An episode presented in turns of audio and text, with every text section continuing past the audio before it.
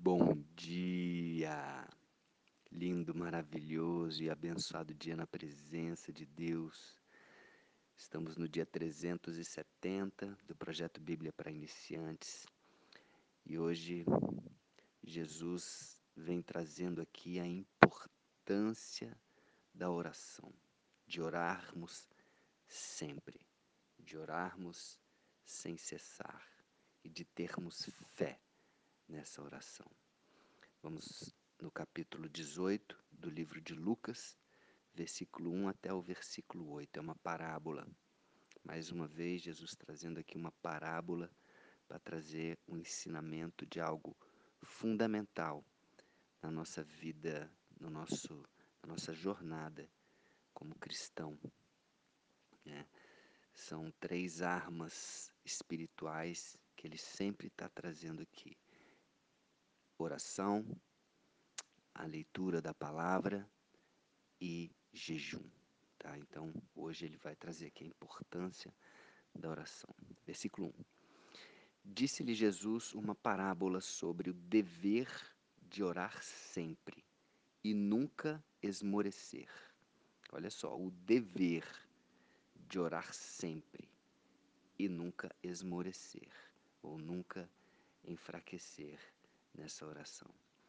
Versículo 2, começando aqui a parábola. Havia em certa cidade um juiz que não temia a Deus, nem respeitava homem algum. Havia também naquela mesma cidade uma viúva que vinha ter com ele, dizendo: Julga a minha causa contra o meu adversário. Ou seja, aquela viúva ficava ali pedindo para ele incessantemente: julga minha causa. E o juiz, ele era uma pessoa que não temia Deus. Versículo 4. Ele, por algum tempo, não a quis atender. Provavelmente, como ele não temia Deus e não respeitava homem algum, e aqui diz a parábola do juiz iníquo, provavelmente ele recebia suborno e essa viúva não tinha dinheiro para dar para ele, para subornar, para que colocasse a causa dela ali na, no primeiro lugar da fila para julgamento, né? Então ele fala: ele por algum tempo não a quis atender, mas depois disse consigo: bem, bem que não tenho, uh, que eu não temo a Deus, nem respeito a homem algum. Todavia, como esta viúva me, me importuna, julgarei a sua causa. Ou seja, pela, pelo importúnio pela, pela insistência daquela viúva, o juiz se convenceu e falou: Ok, eu desisto, eu vou julgar a causa dela. Continuando aqui. Para não suceder que, por fim, venha ela a molestar-me, a ficar mais impaciente, a chorar e etc., a fazer alguma outra coisa.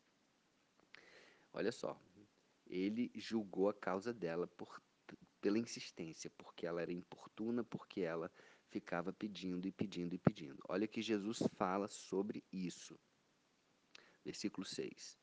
Então disse o Senhor, disse Jesus: Considerai no que diz este juiz iníquo. Olha para o que esse juiz está falando, o que Jesus está falando aqui. Observa a reação desse juiz. Continuando. Não fará Deus justiça com seus escolhidos que a ele clamam dia e noite, embora pareça demorado em defendê-los? Ou seja, se esse juiz, que é iníquo, que não teme a Deus, que não respeita o homem, está julgando a causa da mulher porque ela foi insistente, imagina Deus que ama as pessoas, que, que respeita, que quer o melhor, que quer uma vida abundante não fará Deus justiça aos seus escolhidos? Que a ele clamam dia e noite, embora pareça demorado em defendê-los. Olha aqui, quero frisar também, embora pareça demorado. Às vezes a gente está aqui pedindo e muitas vezes, ai cara, eu já pedi tanto, eu vou desistir. Ei, confie, embora pareça demorado. Versículo 8 digo-vos que, depressa, lhes fará justiça. Então, o tempo é algo desafiador para mim e para você. Para Deus, o tempo, um piscar de olho é como mil anos, e o tempo é o tempo perfeito. Se está parecendo demorado, acredite, não está demorando, vai vir no tempo certo.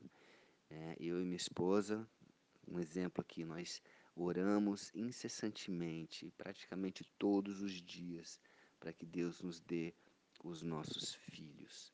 E já são aí 14 anos juntos, 13 anos querendo, e a gente continua em oração, continua acreditando, continua é, é, orando e fazendo a nossa parte.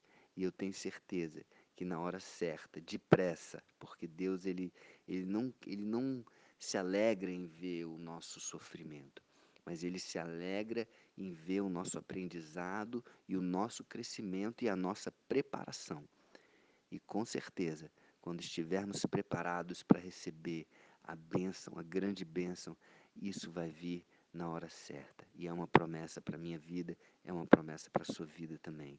Amém? Então continue acreditando, continue orando, ore pela conversão daquele seu parente, para que ele realmente mude de vida, entregue a sua vida a Deus, mude os caminhos, ore para que Deus conceda uma vida e uma vida abundante, olhe pela cura, olhe pela, olhe pelas pessoas, olhe, ore pela nação, ore, ore pelo nosso Brasil, ore pelo, pelos nossos representantes, pelos nosso, pelo nosso presidente, pelos, pelas pessoas que, que são líderes no nosso Brasil e no mundo. Ore, ore. Olha, o dever. Jesus começa essa parábola dizendo aqui no versículo 1: o dever de orar sempre. Então, não é apenas um direito, eu tenho direito de orar, não é um dever que eu e você temos de orar. E ele fecha aqui. Né? Digo-vos que depressa lhes fará justiça. Deus, o Pai, lhes fará justiça. Contudo, ele fecha, quando vier o Filho do Homem, ou seja, quando Jesus voltar, achará porventura fé na terra? Achará pessoas que, como essa viúva é, importuna, estão com fé suficiente, o bastante para orar, orar e orar sem cessar e orar sempre?